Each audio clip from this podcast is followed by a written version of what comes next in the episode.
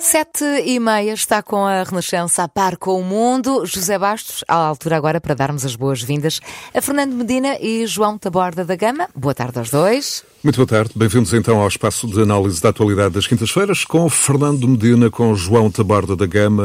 Uma boa tarde, boa noite a ambos. Muito obrigado pela disponibilidade. Um dos temas da semana é incontornavelmente o plano de recuperação e resiliência. Está em consulta pública nas próximas duas semanas, por exigência de Bruxelas.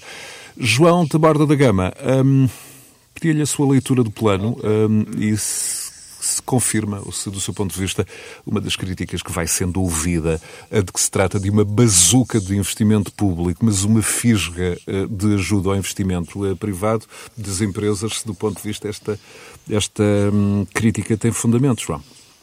Bom, boa tarde. Eu penso que tem algum fundamento, ou seja, primeiro alguma pressa, houve aqui alguma pressa do governo português, com um calendário diferente daquele que tem sido, vai ser de outros governos, e uma pouca auscultação dos parceiros e das empresas, e isso pode ter determinado uh, esta característica deste plano. Mas acredito que isso ainda possa ser corrigido e que possa ser adaptado, e também dizer, naturalmente, que muito do investimento público é investimento que beneficia, e deve ser investimento que beneficia diretamente ou indiretamente, mas muitas vezes até diretamente as empresas privadas, tudo o que seja eh, construção, venda de serviços, venda de, de, de produtos na, na, digitalização, etc. Tudo isso também gera naturalmente investimento privado, como é óbvio, estimula a economia privada e, portanto, por essas duas razões, por aquilo que ainda pode ser feito e por este efeito de réplica do, do investimento público no investimento privado, eu penso que podemos ainda assistir a, a uma que seja mais amigo da economia e das empresas, que são aquelas que vão sofrer eh, tanto no Covid, eh, sendo que isto é um plano que começa a ser desenhado antes do Covid, antes de se perceber qual é que vão ser, quais é que vão ser os efeitos reais desta crise pandémica no espectro económico ou social e que, portanto, esse tem uma origem que é outra outra, não é? Um plano muito vasto e que, é, que tinha outra origem e outro objetivo. E, portanto, eh, vamos ver como é que isso consegue ser corrigido. Agora, sobre o plano, aquilo que também gostava de dizer muito rapidamente é que é muito importante que ele seja aplicado de um modo eficiente e flexível e rápido e pouco burocrático, mas, ao mesmo tempo, com todas as regras e garantias de transparência, para que não fique, quando isto tudo acabar, uma de duas ideias ou as duas em conjugação. A ideia de que, por um lado, Portugal não gastou todo o dinheiro a que tinha direito e a fraca execução de muitos projetos europeus em Portugal, que acontece muitas e muitas vezes, gera sempre esse dinheiro que, por falta de organização, não nos conseguimos organizar para ir buscar o dinheiro todo. E a segunda coisa, que naturalmente ninguém quer que aconteça, é que haja corrupção ou suspeitas ou pouca transparência na atribuição destes fundos, que, repito, deve ser feita de uma forma célere e flexível. Isto para que, no final de contas, não se pense que é mais uma oportunidade perdida eh, que Portugal perdeu de dar um salto de desenvolvimento económico que é fundamental para acelerar o crescimento, para qualificar cada vez mais o Estado e com isso que a economia possa florescer. João, João Tabarda da Gama, e enquanto uh, cidadão uh, e, e, já agora enquanto uh, elemento muito ativo da, da elite dos opinion makers nacionais, sente-se interpelado, desafiado por algum ponto em concreto, eh, enfim, a dar uma, uma contribuição, uma melhoria, uma, uma sugestão, algum, algum ponto em particular chama e reclama a sua atenção? Estou a pensar, por exemplo, eh, nas propostas do ponto de vista energético, há algo em particular que lhe chama a atenção?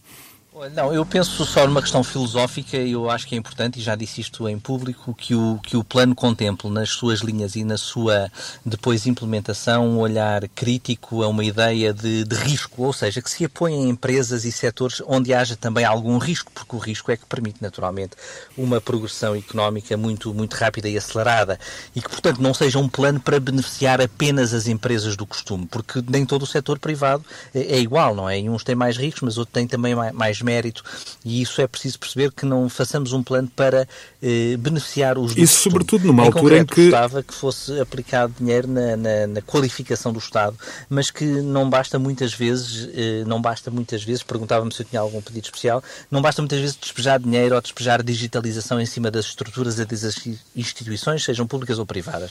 Eu gostava que a qualificação da administração pública fosse acompanhada de alguma flexibilização e de possibilidade de diferenciação salarial e de prémios eh, da função função pública em geral, sobretudo dos seus dirigentes, para conseguir atrair e reter os melhores e também diferenciar. E isso é algo que é importante e que eh, vai maximizar as reformas que o plano possa conter nas várias áreas de, de digitalização. Ora, está um, um bom ponto, uma, uma, uma sugestão um, para ser também analisada, por quem está justamente por dentro da máquina, Fernando Medina. Fernando, uh, bem-vindo. Uma das críticas que é feita uh, a este plano é a ausência de uh, explicitações custo-benefício. Em outubro, o Governo calculava um impacto positivo de 0,4% um, no PIB em 2022. Agora, as contas não são reveladas. Havia também esta, esta necessidade, no fundo, de, dos cidadãos ficarem claramente a perceber como é que, como é que se vai ganhar, como é que se, onde é que se vai realmente beneficiar. Bem-vindo. Olá, Viva, boa tarde. Eu acho que o plano é muito claro desse ponto de vista onde é que se vai investir e, e as áreas estão muito bem identificadas, ao contrário de outros planos em que se desdobra por uh, dezenas ou centenas de linhas, este concentra-se em três grandes áreas. Uma, a resiliência, isto é, termos uma, os nossos sistemas públicos e os nossos sistemas de resposta, uh, como o Serviço Nacional de Saúde, como a habitação social, como as respostas sociais nas bolsas de pobreza, uh, termos como uma parte das qualificações e competências, temos, um país mais sólido. Uma segunda parte que tem a ver com toda a dimensão da transição climática e por isso a aposta no transporte coletivo de qualidade, na descarbonização da indústria, na eficiência energética dos edifícios e uma terceira parte relativamente à transição digital que eh, tem a ver com, eh, no fundo, acelerar este processo, tem a ver que passa pelas escolas, pela administração pública, pelas empresas, por um conjunto de sistemas. Por isso, este é um programa que é focado relativamente a muitos outros que eu já construí e que já vi ao longo dos anos, tem que ser lido em complemento com o, o, quadro eh, financeiro plurianual. Isto é muito difícil de explicar aos nossos ouvintes que não estão habituados a estas siglas, mas nós estamos neste momento a negociar em simultâneo com a Europa um pacote de 50 mil milhões uh, de euros, que no fundo vai ser o fundamental do dinheiro que o país vai ter para investir nos próximos 7, 8 anos. Esta parte que está neste momento em debate público é uh, a parte mais pequena. Justamente. A parte mais pequena, são cerca de 16 mil milhões deste total. Falta depois discutir a outra parte, que, que depois irá ser apresentada. Por isso, eu quanto a esta, acho que as prioridades estão adequadas, eh, estão dirigidas nos sítios certos. Como o João coloca, e bem, a questão é depois, vamos conseguir executar isto rapidamente e a tempo, porque não basta a prioridade ser correta, é preciso que haja projetos preparados, é preciso que a contratação aconteça, que os concursos aconteçam, eh, e tudo isto demora mais tempo, muito mais tempo do que todos nós gostaríamos que acontecesse. Mas calculo Mas... que não concordo com esta, com esta imagem uh, que, que eu utilizei há pouco, enfim, esta metáfora da bazuca para o, o, o setor público e da fisga para o setor privado. Não concordo?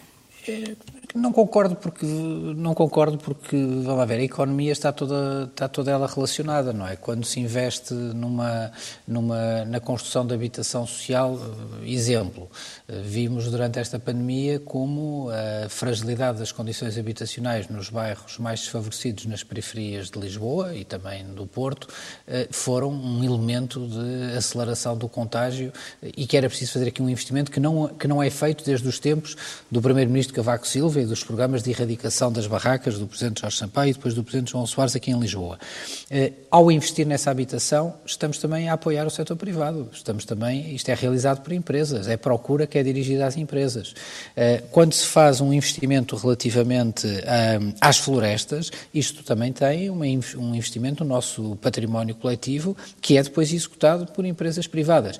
Esta ideia de que há ali uma linha cujo destinatário é a empresa, aplica-se para o apoio ao investimento, à melhoria da capacidade produtiva da empresa. Mas eh, tudo quanto é aplicado do ponto de vista do sistema público tem como executante, por assim dizer, o setor privado da economia. O que é importante aqui é que, ele, que se crie condições para que o setor privado nacional português, por assim dizer, tenha condições para poder eh, produzir uma parte da execução destes fundos e que isto depois não seja só produzido por empresas, por empresas estrangeiras. Não posso deixar uh, de perguntar ao Presidente da Câmara de Lisboa, aproveitando este, este minuto uh, final, um, a propósito da polémica que continua nas redes, continua também nos, nos, nos, órgãos de comunicação sobre uma eventual retirada de brasões da Praça do Império, a sua última, uma das suas últimas intervenções públicas na sessão plenária da Assembleia Municipal de Lisboa, o Dr. Fernando Medina dizia que não há retirada de brasões porque não existem há décadas.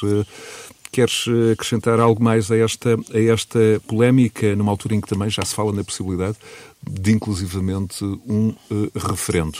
Algum esclarecimento suplementar da sua parte? Não estava à espera da pergunta, mas devolvo-a com convite, que é para podermos ir lá os dois à Praça do Império ver, que é para vermos o debate. Eu acho que há aqui muita falta, há aqui uma certa falta de informação no, no debate sobre este tema.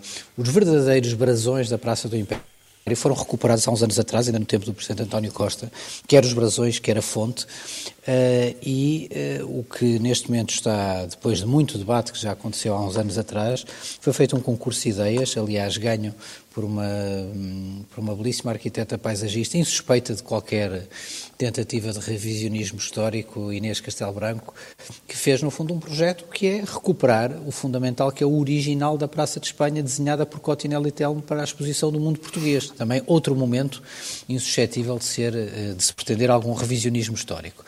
Eh, há sensibilidades, e por isso, uma vez reposta esta verdade dos factos, que é o que está em causa, não se estão a retirar símbolos de nada, de nenhum passado, nem de nenhum, nenhum aspecto. Foi o que já disse na Assembleia Municipal de, de, de Lisboa. Sim, sim, mas, e, e, queria fazer-lhe o convite para irmos lá os dois ver. É quando a mobilidade, quando a situação da mobilidade no país for não, não, normalizada, não, terei todo o gosto em ir do Porto a Lisboa e aceder ao seu convite. Não, não, antes disso, antes disso, porque nenhum estado de emergência limitou a liberdade de imprensa.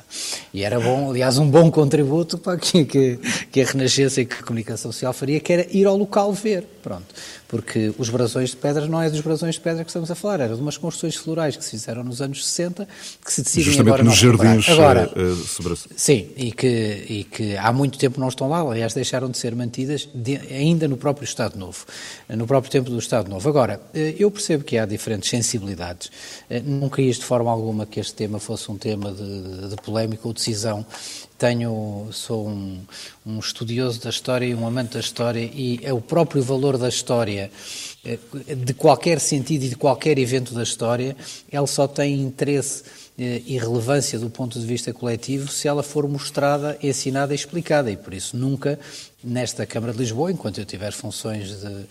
Eh, enquanto aqui tiver responsabilidades, alguma vez deixará e, e, e terá qualquer intervenção que seja entendível como um, um reescrever de qualquer aspecto da nossa história. Antes, pelo contrário, e por isso eh, a minha intenção, aliás, é dialogar com os peticionários, repor a verdade dos factos, que houve aqui talvez uns excessos de linguagem, uns, uns como é dizer, uh, uh, uns involuntários, outros talvez nem tanto, mas talvez repor a verdade dos factos e a partir daqui tentar-se construir uma solução, que seja uma solução que não direi todos, porque isso é impossível o unanimismo, mas que mais pessoas se sintam representadas relativamente ao projeto da Praça do Império, que, eh, volto a repetir, eh, a crítica neste momento que é feita é por se procurar repor o desenho da Praça do Império tal qual ela foi construída nos anos 40 a propósito da exposição do mundo português, o que não deixa de ser uma certa ironia. Fica então aqui o esclarecimento de Fernando Medina com João Taborda da Gama no debate que conta às